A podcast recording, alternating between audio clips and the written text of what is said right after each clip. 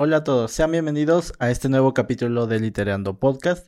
Como ya saben, mi nombre es Luis y estoy junto a Marilu. Ambos somos creadores de contenido de la página de Biblioteca Social. Y bueno, después de unas semanas un poco ajetreadas, cansadas y estresantes. Bastante. regresamos este, al podcast y bueno, ya después de todo lo que pasó con el capítulo anterior, ya hemos tratado de dejarlo a un lado. Sí, de olvidarlo, por favor. Pasemos página. Pero bueno, ¿cómo estás, Marilu? Bien, gracias. ¿Y tú? Bien, aquí mm, contento de haber regresado, la verdad. Sí, la verdad es que sí. Este, Ya nos hacía falta, sí. Este, se extraña, obviamente, sí. Pero bueno, ya estamos de regreso y es lo que importa, ¿no? Sí. Pero bueno, cuéntanos, ¿qué vamos a hacer hoy? ¿Qué vamos a hacer? Pues vamos a platicar, fíjate. Vamos a hablar de eh, los disparos del cazador. Y bueno, esta novela nos relata que, eh, bueno, bueno, más bien la vida marital de Carlos, por así decirlo, eh, su vida empresarial con sus hijos y cómo fue que llegó hasta la vejez. No quiero hacerles spoiler realmente, ya saben que pues tratamos de no hacerlo, pero terminamos haciéndolo. Entonces, bueno, si no lo han leído, pues les re- recomiendo que lo lean. La verdad es que es un libro bastante interesante, bastante, bastante. Sí. Entonces, pues les recomiendo que lo lean y luego ya vengan a ver el capítulo. Y si no, pues bueno, ya sabrán que hay spoiler. Exacto, pero bueno, después de este la insufrible novela del Duque y yo, pasamos a una novela que de verdad me ha gustado y más que los disparos del cazador, diría yo que el cazador tomó sus palabras, la convirtió en balas y agarró una metralleta porque empezó a disparar a diestra y siniestra.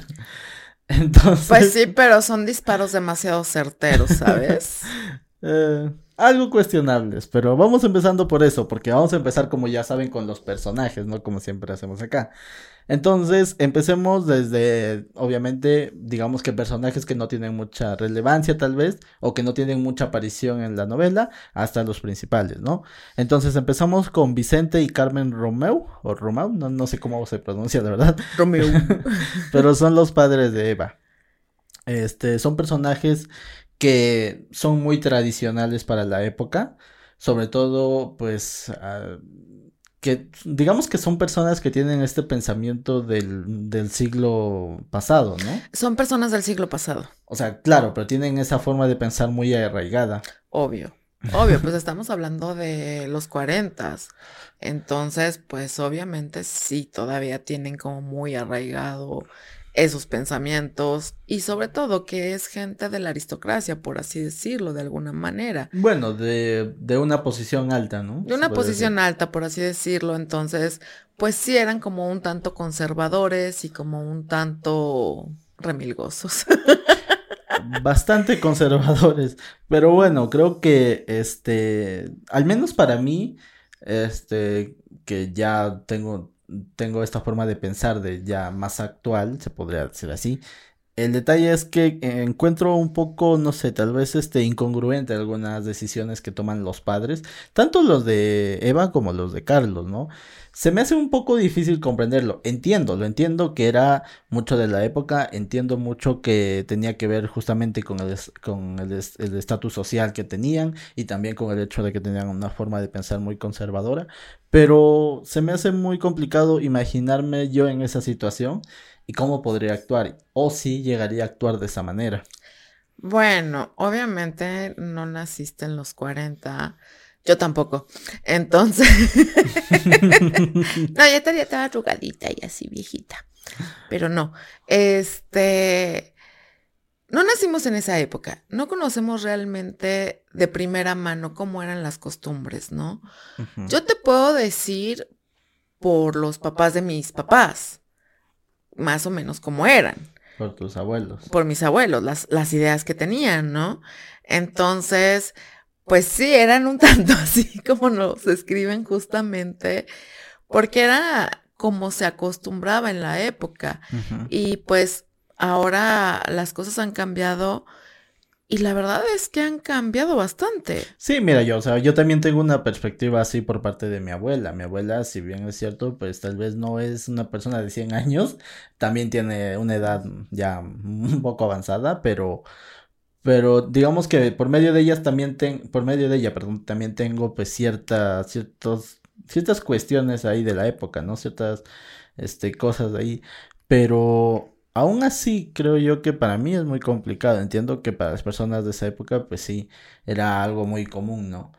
Pero bueno, simplemente creo que con respecto a estos personajes, pues, como te digo, el hecho de que tal vez no lo acepte o tal vez este para mí no sea factible como actúan no significa que no lo entienda. Lo entiendo completamente. Y bueno, también está la situación de los padres de, de Carlos, ¿no? Que creo yo que, mm, al menos desde la perspectiva de Carlos, como que no hay mucha razón como para apartarse de su hijo. Mm, no, no la hay. Entonces, bueno. Pero así eh, se acostumbraba. Mm, además, como siempre lo decimos, cuando se tratan de memorias, cuando se trata de una autobiografía, cuando uno escribe cosas desde una perspectiva, solamente está tomando justamente esa perspectiva. No estamos viendo otros, este, otros panoramas, otra forma de pensar de, algunas personas que están relacionadas ahí, en ese círculo. Entonces, pues sí, me imagino que por parte de, de, este, de Carlos, verlo desde su perspectiva, de que, sabes, sabes, yo no entiendo por qué mis papás, pues, hicieron esto conmigo cuando no había una razón. Pero aún así, creo yo que lo que haya hecho, creo que tampoco no estoy tan de acuerdo con, con la forma de actuar de los padres de Carlos. No, pues obviamente no, o sea, sí se, eh, para estos tiempos dices, oye, pues eres su papá, ¿no? Apóyalo, comparte con él su felicidad, sus fracasos, sus triunfos, sus alegrías, o sea, eres su padre, ¿no? Eres parte de, de él también, de, de su familia, este, y pues otra de las cosas, una, nuestros primeros héroes son nuestros padres, ¿no? Como tal. Entonces, si el padre se muestra tan alejado del hijo. Diferente. Diferente, pues obviamente el hijo lo va a resentir.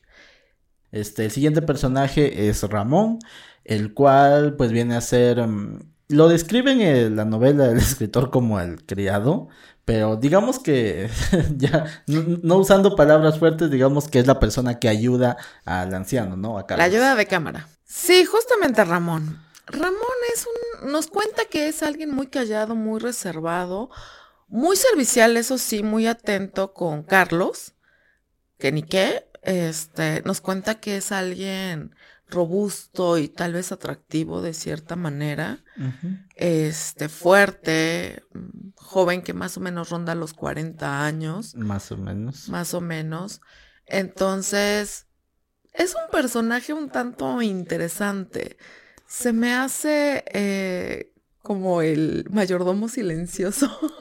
Se podría decir hasta cierto punto, porque este, la forma como lo ve este Carlos es que se cuestiona mucho qué es lo que sucede con su vida. Eh, hay algo que es muy interesante, que Carlos dice, probablemente ya me alejé tanto de la sociedad, ya me alejé tanto de, de mi familia, e incluso estoy tan paranoico con respecto a mi familia, que me empiezo a cuestionar, ¿realmente esta persona me ayuda o me espía? y es algo muy interesante porque se empieza a formular esto y se empieza a hacer ideas sobre Ramón, pero en ningún momento trata de enlazar o trata de crear una conversación más allá de lo servicial con Ramón. Entonces empieza a tener pues una suerte de prejuicios, ¿no? Obviamente. Supongo que también tiene que ver la educación, ¿no? Me imagino. Influye mucho la la educación, el carácter, la forma de ser de cada persona. No todos son iguales, no, no, no todos reaccionan de misma manera. Y como lo decimos, o sea, la educación que trae como tal, pues conlleva a también su actitud, ¿no? De ser un tanto reservado con ciertas cosas y hace también que, que, la persona que esté con él pues sea reservada, o sea, si no me preguntan, pues no contesto, ¿no? Exacto. Pero bueno, el siguiente personaje es Elena. Y bueno, eh, espero no explayarme mucho, pero es un personaje muy interesante. a pesar de que estamos viendo solamente desde la perspectiva de Carlos y que obviamente nos narran, mm, mm, digamos que poco, ¿no? Relativamente poco sobre el personaje, pero viene a ser pues la primera amante que tuvo, que tuvo Carlos fuera del matrimonio.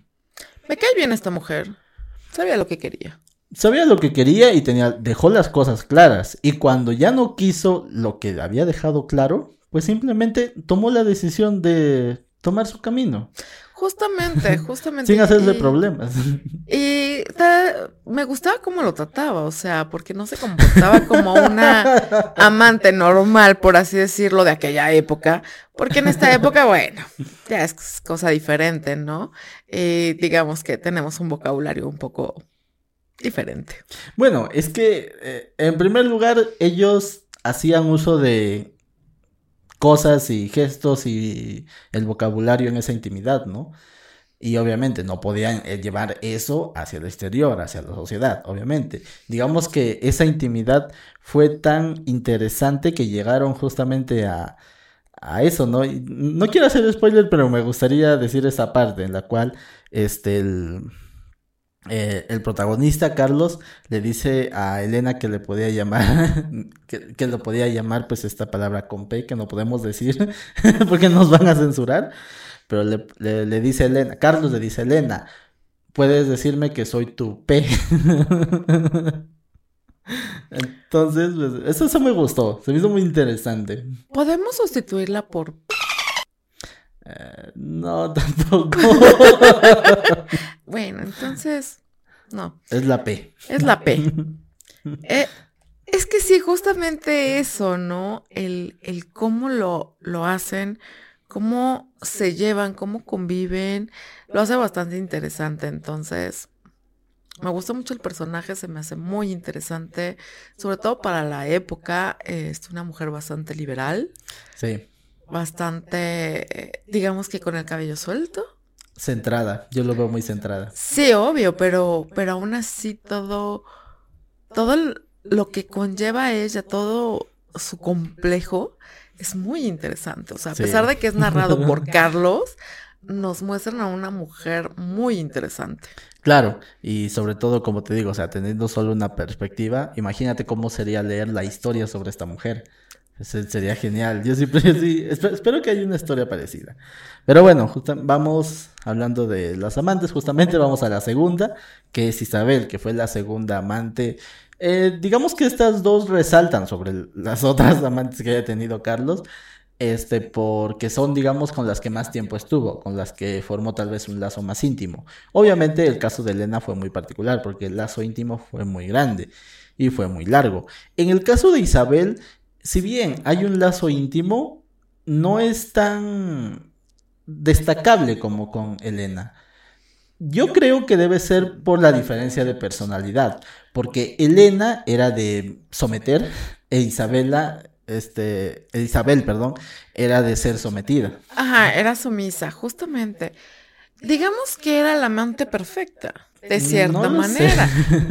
no para el carácter de Carlos como tal, pero sí una mujer sumisa que estuviera para cuando él quisiera, hacía la función de amante y pero también tenía su beneficio y ya.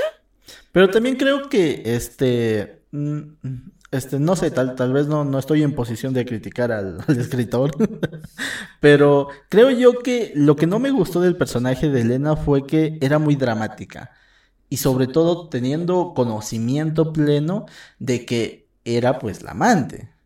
Entonces se me hizo un personaje muy dramático, y claro, es un personaje de la vida real, sí, o sea, lo, es, pero no sé, no, no, es que no me gustara, es que, ya sabes, no me gusta ese tipo de dramas.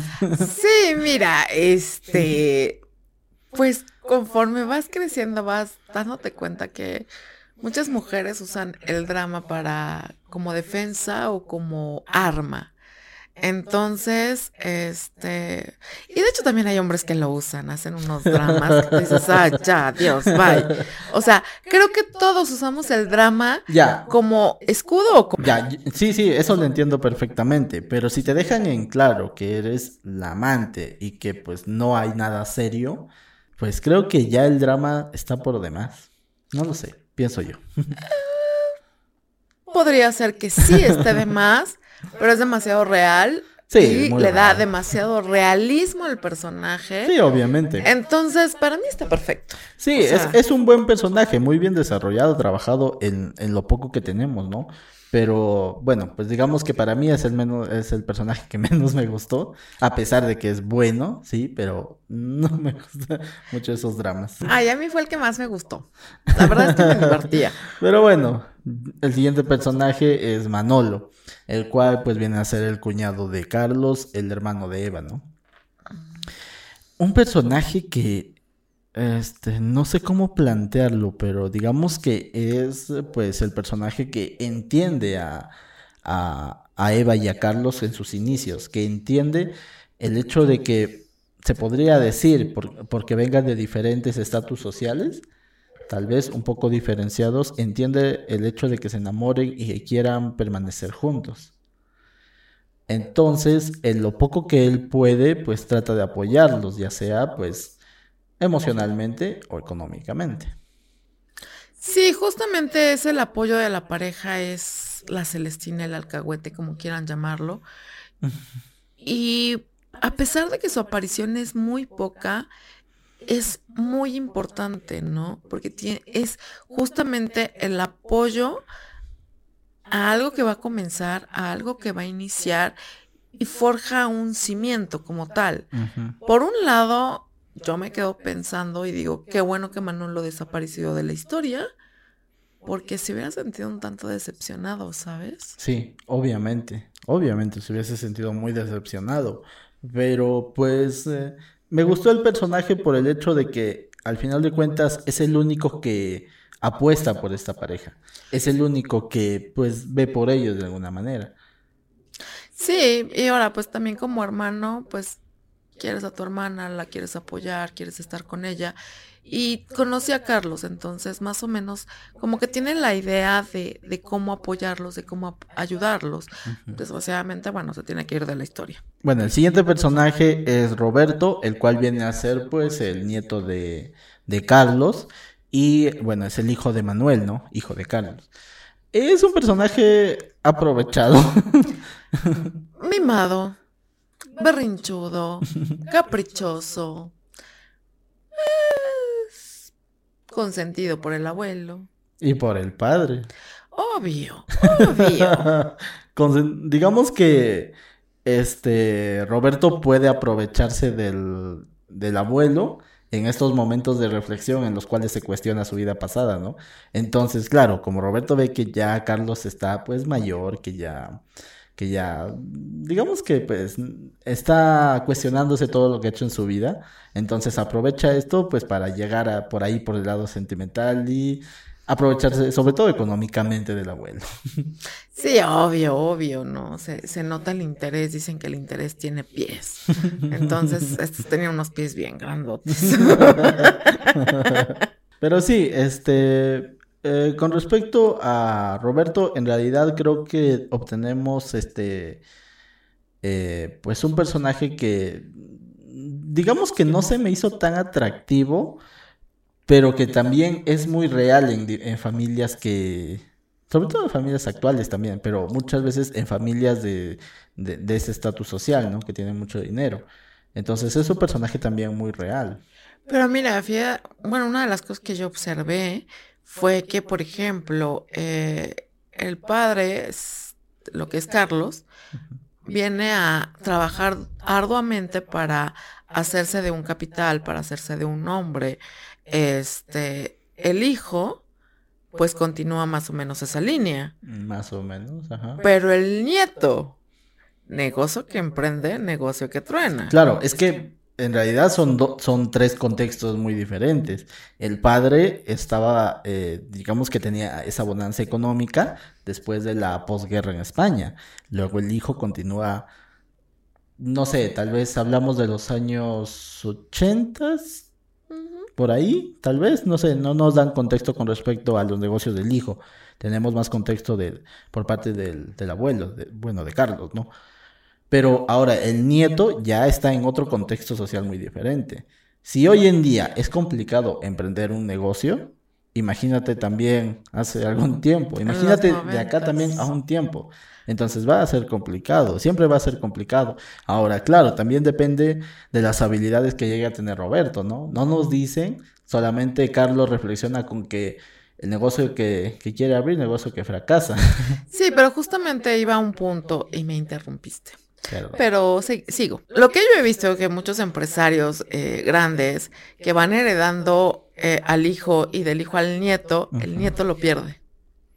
El nieto pierde el negocio familiar por completo, o sea, lo lleva a la ruina por malas decisiones, por malos manejos, por confiarse, o sea, son muchas cosas. Entonces, justamente yo lo vi ahí, yo dije, ¡Ah! Ahí sí pasa. Es que sí, sí hay casos, o sea, no, no se puede negar. No, no se puede negar y sí, o sea, los hay que sí siguen como la línea de, de trabajo y siguen, eh, digamos que tienen la astucia para seguir continuar el negocio. Pero en este caso, pues no sabemos si realmente tenía la astucia o no. Sí, es que creo yo que dependen de muchos factores que obviamente solamente viendo desde la perspectiva de Carlos no podemos tener.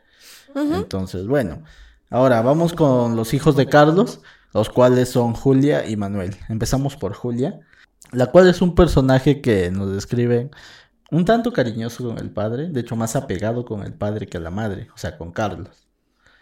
Y no, digamos que este, hay partes en las que Carlos describe como que tuviera muchas esperanzas puestas en ellas. Y creo que hasta cierto punto era así. Porque obviamente la, digamos que el apartamiento que tenía con Manuel, pues era muy evidente. Entonces, pues se podría decir, entre comillas, ojo, que la única hija que le quedaba cerca, pues o bueno, el único hijo era Julia. Pues no sé si has escuchado decir que las niñas son de papá y los niños de mamá. Sí, totalmente un prejuicio, creo yo, pero bueno. Sí, obvio, o sea, yo nunca fui cercana a mi papá, pero ni por favor, o sea, no, eh, siempre fui más cercana a mi mamá. Pero en este caso sí es más cercana a la hija al papá y le cuenta sus cosas y le dice, no le vais a decir a mi mamá porque ya sabes cómo es. Y no le vais a contar y no digas nada. Y el hijo a la mamá. Ajá, sí, justamente. Y no le digas a, a, Manuel porque le vas a decir a mi mamá. Entonces nos hablan de esa complicidad que hay, pero a final de cuentas se, se da cuenta que no conocía su hija. No la conocía completamente. Creo yo que hasta, hasta lo último de, de las memorias de Carlos, siempre la consideró esa niña inocente, tranquila, que siempre va a ser como para él su niña de cinco años, tal vez, por decirlo así. Y claro, muchos, muchos padres tienen esa idea, ¿no? Pero hay que entender que, pues, los hijos crecen. Obvio. Entonces, no hay que ser tan inocentes tampoco con respecto a los hijos. Sí, no, no hay que ser inocentes con respecto a los hijos. Pero también hay que darles confianza y el beneficio de la duda. Exacto, porque justamente iba a eso, porque este todo lo que sucede con Julia fue muy fuerte, la verdad. Todo lo que pasa llega a un punto en el que sí fue muy chocante, incluso uno como lector, ¿no? Imagínate alguien que lo pase realmente en la vida real. No vamos a hacer spoiler, pero bueno, lean la novela, por favor. Pero bueno, el siguiente personaje, justamente, este, Manuel. Manuel, un personaje, digamos que se acerca mucho su complejidad a la del padre, a la de Carlos. Porque por un lado tenemos pues a este, a este Manuel que, que tiene una juventud apartada no apartada por voluntad propia por parte de la madre, sino que no se sentía atraído, digamos, al padre. No, no, tal vez, no digo que no haya cariño, pero tal vez la forma de pensar eran muy diferenciadas, ¿no? Justamente por eso no hay una relación muy estrecha. Pues mira, realmente cuando somos adolescentes jóvenes, creemos que nuestros padres no nos entienden o no nos comprenden. Pero lo que nosotros no vemos es que nuestros papás ya pasaron por esa etapa de una manera diferente, pero al final de cuentas es cíclico. Entonces, más o menos saben lo que un hijo está sintiendo, pero ahí viene un conflicto que es muy común. El padre queriendo que el hijo no pase los mismos errores que él cometió, entonces empieza a regañarlo, empieza a criticarlo, empieza a decirle y el hijo le dice, déjame vivir, déjame ser y viene esa ruptura, ¿no? Obviamente. Dice el hijo, sabes que a ver quién te aguanta, yo no. Entonces, pues también está por ese lado, pues el conflicto, como así, como tal. Sí, también este, vemos por un lado que, claro, eh, Carlos reflexiona que él trató, se podría decir entre comillas, de ensuciarse las manos para que el hijo Manuel no lo hiciera. Pero en realidad yo veo eso ya como más como una justificación, que ya entraríamos más adelante en ese tema, pero también veo a Manuel cometiendo los mismos errores que Carlos, sobre todo con su hijo Roberto. O sea, estamos ante un personaje que, mm, digamos, para la época era progresista, era lo que se dice progre, pero a veces creo yo que exagera demasiado. A veces es muy exagerado en tratar de no contarle las cosas como son al hijo, a Roberto, a su hijo, a Roberto. Este, tanto así que hay una parte que, bueno, esto es spoiler, pero, pero creo que entra, ¿no? Para dar contexto. Pero bueno, hay una parte en la cual, este, Carlos empieza a reflexionar y le dice, y bueno, y escribe que Manuel le dice a Roberto, cuando era niño, le decía que la carne provenía de una máquina que la fabricaba y que había unas personas que la empacaban, y así llegaba al supermercado y luego a la mesa. Entonces, esta forma de, de describir este, la actitud de Manuel, realmente, no sé, creo que al menos para mí es la equivocada. Y en esto tengo que darle mucha razón a Carlos, que la, que la realidad a veces es cruel, sí, lo es, pero también a veces hay que entender cómo funcionan las cosas. Y justamente es una de las partes que más, más, este, me atrajo del libro o sea, tiene muchas, muchas cosas muy interesantes la novela, pero esta fue una de las cosas que más me llamó la atención, la cual, parafraseando, ¿no? Porque no es exactamente, no tengo, no tengo este, el texto, pero en la cual dice que, que si tú vas, o, o más o menos te da a entender, que si tú vas con un campesino, con una persona que cría animales, te va a decir que quiera sus animales, te va a decir que los ama, sí, pero cuando llegue el momento, y tiene que consumir esa carne, lo va a hacer. A pesar de que, de que los vea tal vez este... Espero que no me censure YouTube por esto, pero tal vez los vea desangrándose. Pero cuando llegue el momento de consumir la carne, pues va a ser así. Y eso no significa que no los quiera. O que sea malo. Eh, digamos que para algo te enseñan lo que es la cadena alimenticia y es entender y comprender el, el cómo y el por qué, ¿no? Entonces, pues bueno, nos muestran es justamente lo que tú dices con, con respecto a los animales y es algo que pasa, o sea, no podemos ocultarlo, ¿no? Y cómo decirle que, que, que una máquina, llega una máquina a hacer tu carne, la empaca y ya te la dan. Y esa carne como llegó a la máquina, ¿no? Entonces. O sea, yo estoy en contra. Estoy en contra de que, pues, este, se normalice la violencia, ¿no? Estoy totalmente en contra, pero claro, no puedes ocultarle esa realidad porque es la realidad a un niño. Tal vez explicarle de una manera un poco más suave, tal vez más, este, tal vez más adecuada para su edad, pero no ocultársela, ¿sí? Mira, que yo lo pondría a ver este documentales donde los animales cazan su propia comida para que entendiera. sé que es violento, pero es la naturaleza. Exacto. Entonces, no es que sea normal cierto tipo de violencia, pero otra tanta, sí, la vida es violenta. Hay que aprender de ello. Exacto, pero también en justamente en el tema económico es otro aspecto que se me hace muy interesante este de Manuel, porque digamos que Manuel tenía ese pasado, esa forma de pensar de un adolescente un tanto mimado de de pues estar muy de acuerdo con esas ideas socialistas, comunistas tal vez, este en la cual pues dicen que todo debe ser de todos. Pero el padre Carlos hace una reflexión diciendo, pues mi hijo hace negocios, obtiene mucho dinero y una parte la da para programas sociales y todo lo que tú quieras. pero usa eso como justificación. Me gustó eso, porque claro, llega un punto en el cual este Manuel pues se da cuenta que tal vez sus ideas no van muy de acuerdo con la realidad, ¿no? Sí, otra de las cosas que decías, que el comportamiento de Manuel es muy parecido al de Carlos. ¿Has escuchado esa frase que regularmente la dicen en las religiones, que el pecado de, de los padres los, lo pagarán los hijos, dos o tres generaciones, algo así, ¿no? Yo decía, ¿y cómo porque voy a pagar el pecado de alguien más, ¿no? De mi abuela, por así decirlo. Después me explicaron y entendí. Naces con cierta, más bien, creces en, con cierta educación, la educación que llevó tu mamá, la educación que llevó tu abuela. Entonces, esos, este, digamos que pequeños caracteres que, que, tenemos, este, aprendidos de nuestros padres, pues es justamente eso a lo que se refiere esa frase. Entonces, así lo aprendió Carlos de su papá y así lo aprendió Manuel de su papá. Mm, sí, desde cierto punto eso. Pero bueno, este, ya pasando al siguiente personaje, vámonos apurando un poco para que no se nos acabe el tiempo.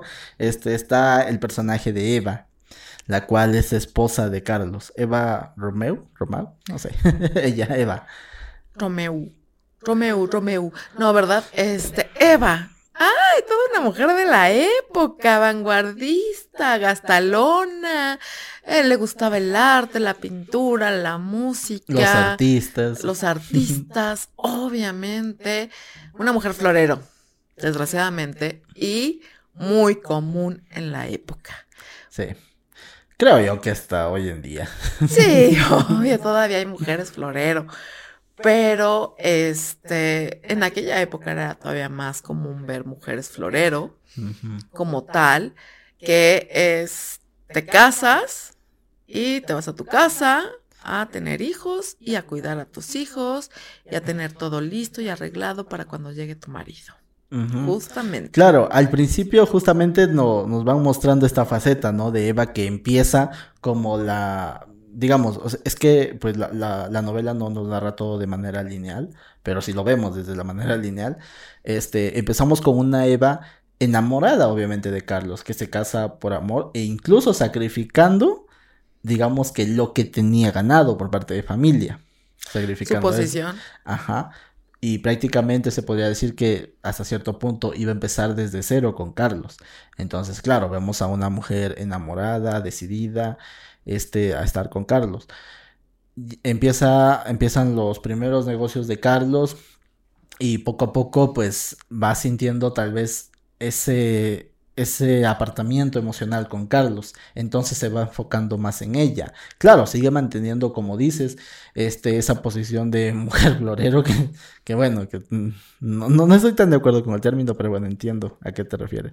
Pero el detalle es ese, que, que va, tenía, que va este, aceptando esa posición y para Carlos, hacia Carlos da esa imagen, mantiene esa imagen y cuando está con él, en sociedad mantiene esa imagen.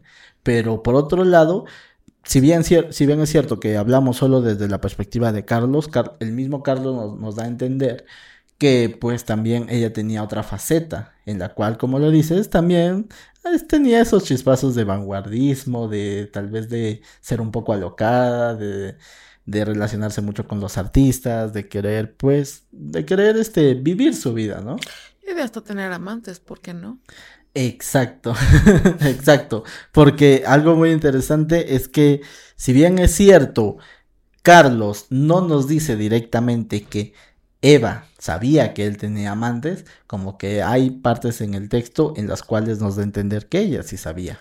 Es que, mira, ¿cómo decirlo? Eres su esposa, duermes con él, vives con él, lo conoces, sabes sus actitudes y te das cuenta. O sea, obviamente te das cuenta cuando algo no hace clic, ¿sabes? Y como que empiezas a pensar y luego llegan las amistades de, fíjate que lo vi, aunque el marido nunca se da cuenta que lo vieron. Entonces empiezan a llegar esos pequeños rumores y ya las sospechas que tú tenías, pues lo conjugas y dices, me están poniendo el cuerno. Entonces, pues bueno, en este caso, y es algo bastante triste porque para la época era algo muy común, Sí. muy, muy común. Y lo que hacía la mujer era aguantar, ¿no? A ver, una persona a mí una, alguna vez me dijo, no me importa que tenga amantes, yo siempre seré la esposa. Yo soy la esposa. Yo así de, ah, pues chido por ti, ¿sabes? Qué chaguaya Dios, ¿no? Es, esa frase es un poco lamentable, rebajarse tanto a eso. Es demasiado triste. O sea. ¿le vas a aguantar?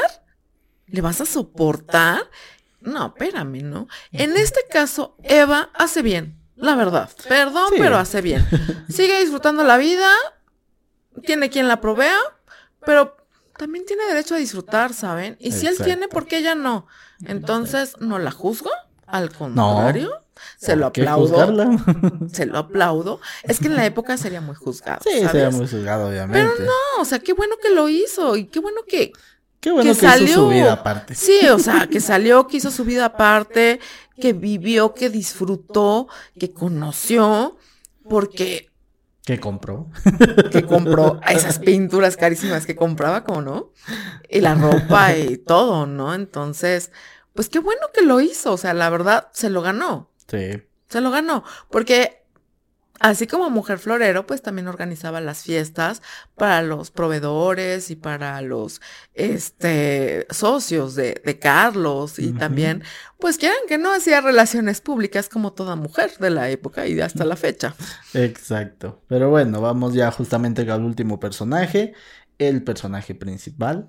Debo decir que después de tener una gran decepción con el personaje del duque, del duque y yo, llega uno de los mejores personajes que pude haber leído. Un personaje muy complejo, de pies a cabeza.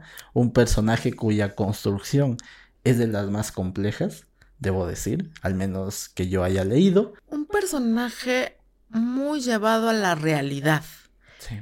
Realmente no sé si aquí el escritor quiso desahogar su- un poco sus memorias, pero nos muestran un personaje demasiado real, con todos los matices que te puedas imaginar, o sea, buenos y malos, como una persona real. Y eso pocos lo logran, ¿no? Y bueno, si vamos a hablar del Duque y yo, mejor no hablemos. Mejor no Porque hablemos. nada que ver, este, le falta demasiado construcción a los personajes del Duque y yo.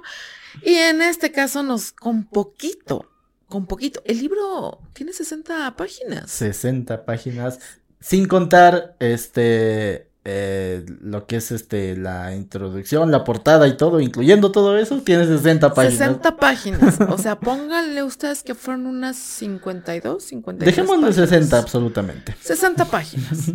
Nos dan una historia, señora historia, de verdad, te adentra, te atrapa, te, te intriga, te tiene en suspenso, eh, te hace pensar.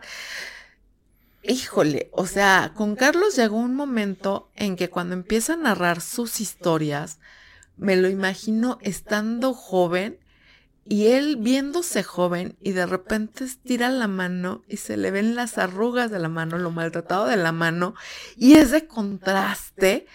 No viene en la novela como tal, yo me lo imaginé, Ujú. esta es de mi imaginación, y fue como un golpe. Pero realmente, para estos tiempos está prohibido envejecer. No puedes tener arrugas, no puedes este, tener canas. Yo tengo muchas y desde que nací, o sea, tengo lunares, así es que no me preocupo tanto por las canas. Pero si no tienes como ese derecho a envejecer, y sin embargo lo vas a hacer, en algún punto lo vas a hacer. Pero imagínate todo lo que ya viviste y si te soy sincera, dentro de mí y a través de mis ojos, pues digamos que yo he venido viendo la vida de una manera muy similar, actuando de manera diferente obviamente porque he crecido, pero me veo de mi adolescencia, justamente como mi adolescencia. O sea, no ha cambiado esa forma de ver ciertas cosas. Y de repente me veo en el espejo y ya no soy esa niña de 15 años. Entonces sí es como, interesante. Sí, porque justamente como lo mencionas, tenemos a un personaje muy real y claro, en sus últimos momentos, al menos en la novela, no, no decimos de su vida, en sus últimos momentos en la vejez, en estas memorias, digamos que sí, sigue manteniendo esas ideas, pero todo lo que hay detrás, todo lo que ha pasado, todo lo que ha vivido, todo lo que ha hecho, lo sigue manteniendo ahí. Es como este cuando hicimos el en vivo, hablando de este los Bridgerton, haciendo esta este yo dije en ese momento y lo mantengo. Yo estoy de acuerdo con que un personaje cambie de paradigma o no lo haga, pero ¿qué hay detrás de ese personaje? Y justamente eso es algo que nos muestran con respecto a la construcción de este personaje. Que este personaje ha pasado por situaciones en las cuales tú puedes decir, oh mira, en esto le doy la razón, o con este comentario le doy la razón. Y también hay situaciones en las que dices, con esto que hizo no le doy la razón, con esto que dice no le doy la razón al personaje. Pero aún así, todo eso lo lleva a seguir manteniendo su posición. Tal vez no cambia mucho su paradigma, sí cambia hasta cierto punto un poco, pero no cambia completamente su paradigma, pero ah, mantiene ese paradigma a pesar de todo lo que ha pasado. Y esa es una muy buena construcción del personaje. O sea, creo yo que ya hemos hablado de, de, cómo los anteriores personajes se relacionan a él. Y claro, vemos a este personaje que tiene matices que se podría decir hasta cierto punto tal vez buenos, tal vez malos, pero al final de cuentas es una persona que vive, que está tratando de buscar una u otra cosa y en el camino se encuentra tal vez con dificultades, tal vez con pasiones, tal vez con gustos, disgustos. Y todo esto es lo que forma una persona. Entonces, que, que, el escritor llegue a plasmar esto en una novela tan corta, realmente me parece una genialidad. Obvio, es que es, un personaje bastante complejo. Sí. Y bastante bueno. Sí. Entonces, creo yo que no tengo mucho más que decir con respecto al personaje, más que es un personaje muy bien construido. Si quieren tener una gran referencia de cómo construir un personaje, lean esta novela, porque es uno de los personajes mejor construidos, mejor desarrollados y sin necesidad de explayarlo demasiado, sin necesidad de este de tener que darle vuelta a su historia o de tener que darle vuelta a cómo se relaciona con otros personajes. No, conciso, directo, bien construido y un personaje muy complejo. Ay, hermoso, hermoso. Entonces, bueno, este, creo que nos hemos este, desviado un poco de, de los temas. Bueno, no desviado, sino que hemos hablado mucho de los personajes. Lo hemos hecho más abundante de lo normal. Sí, y es que, este, si bien es cierto, no siempre tomamos todos los personajes. Este, por lo general tomamos los principales, pero en realidad, como decimos, como el personaje es muy complejo, era necesario detallar algunas este, partes de cómo era su relación con estos personajes. Con estos personajes, entonces. Entonces, bueno, este, vamos a ponerle ahorita un poco más de aceleración para que no se nos acorte el tiempo. Entonces, vamos a los recursos literarios. La novela está narrada en primera persona, obviamente desde la perspectiva de Carlos. Y a pesar de que solamente tenemos una perspectiva, creo yo que bajo el funcionamiento de la novela está bien, para mí. Es perfecto. Sí. Y también, bueno, como ya lo veníamos mencionando, pues en realidad son más memorias. Entonces, obviamente, este, según lo que, lo que tengo entendido, es que todo esto lo escribe en una noche, ¿no? Sí, más o menos. No, en varias noches, pero en un mes, más o menos. En un mes más o menos, ¿no? O un año, algo así. Bueno. Pero bueno, este está narrado en primera persona, entonces este no esperen tal vez este muchos detalles con respecto a cómo piensan los otros personajes, pero la, forma como este lo hace Carlos desde su perspectiva solamente nos da una buena dosis de cada uno de los personajes. Pues sí, realmente es, es bueno, pero pues vamos entrándonos a los temas ya y pues vamos con la expiación, redención y justificación. Bueno, este, como ya lo dije hace un momento, yo creo que esta novela en realidad, bueno, viéndolo desde la perspectiva de Carlos, en realidad trata un tanto de expiar sus culpas, un tanto de buscar alguna especie de redención, pero al mismo tiempo yo creo que pues también trata de justificarse un poco. Creo que esa es la parte negativa, por así decirlo. No, no, o sea, no digo que la novela sea mala, no, sino que digo que argumentalmente esa es la parte que menos me atrae tratar de justificarlo. Tratar de justificarlo, pero como yo te lo digo, eh, es demasiado realista el personaje, demasiado realista la novela como tal. Entonces, pues realmente si queremos un perdón, obviamente vamos a buscar la justificación de ese perdón. Porque muchas veces aceptar tus errores no es tan fácil, no es tan sencillo. Y mucho menos cuando llegas a una edad adulta y tienes una tosudez del tamaño del mundo. Entonces, pues realmente para mí se me hace algo normal que quiera justificarlo. Sí, obviamente. Es algo que no me agrada, obviamente, que ciertas cosas quiera justificarlas, pero se me hace dentro de la realidad algo muy, muy cierto. Entendible el por qué se justifica, sí, también lo entiendo. Pero bueno, lo siguiente, este, con respecto a los temas, es justamente la parte del matrimonio y la satisfacción. Por un lado, claro, como ya decíamos, el matrimonio que empieza con poco y que va, se podría decir económicamente hacia lo mucho, pero en lo sentimental empieza con mucho y va yendo hacia lo poco, ¿no? Hacia lo poco, justamente. Te digo algo, se me hizo muy tonto Carlos con respecto a su esposa. Sí. Pudo haber tenido un matrimonio muy padre si no nada más la hubiera visto como esposa y la hubiera visto como amante. Y fue algo que yo te comenté en su momento. Luego, muchas veces eh, el hombre cree que sus fantasías sexuales son como un tanto perversas o pervertidas, por así decirlo, pero no has visto las fantasías de una mujer como para juzgarla o para decir, ay no, pobrecita, ¿cómo le voy a pedir esto, no?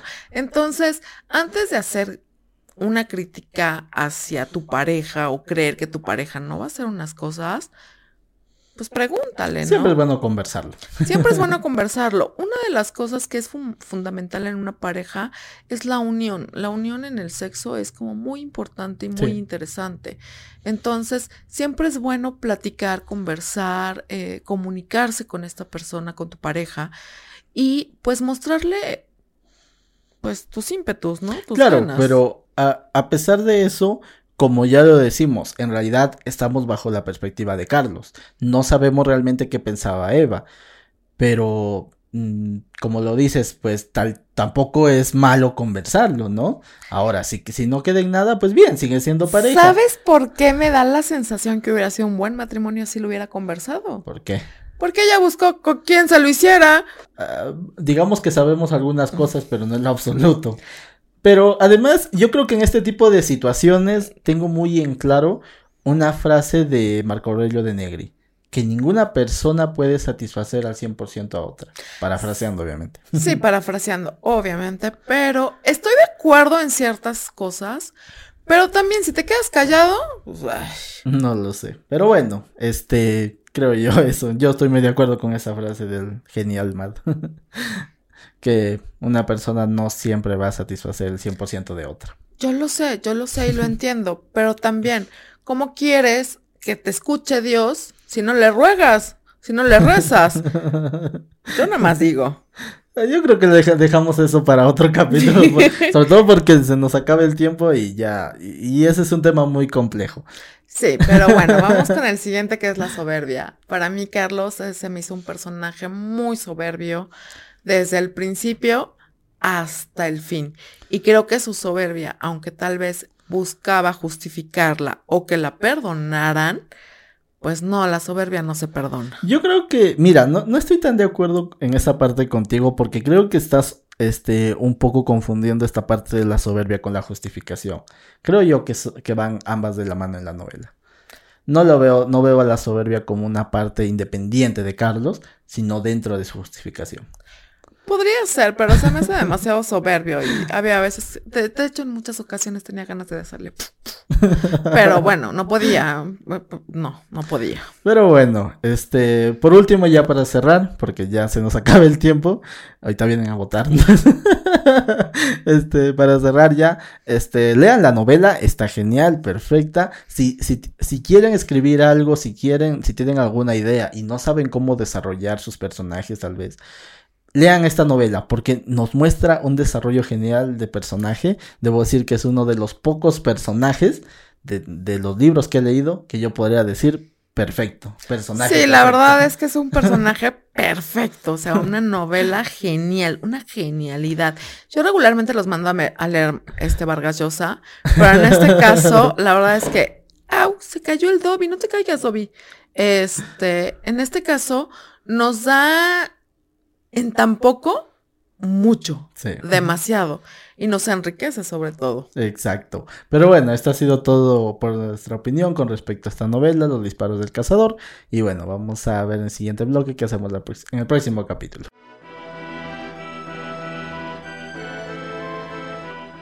Y bueno, ya estamos de regreso aquí en Literando Podcast, metiendo el acelerador.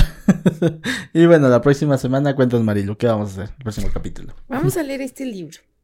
Ollantay. ¿Cómo se llama? Ollantay. Ollantay.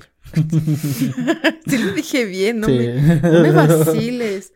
Y pues bueno, es una historia popular peruana, una leyenda, por así decirlo. Digamos que es un eh, digamos que es un recopilatorio pues de historias populares, ¿no?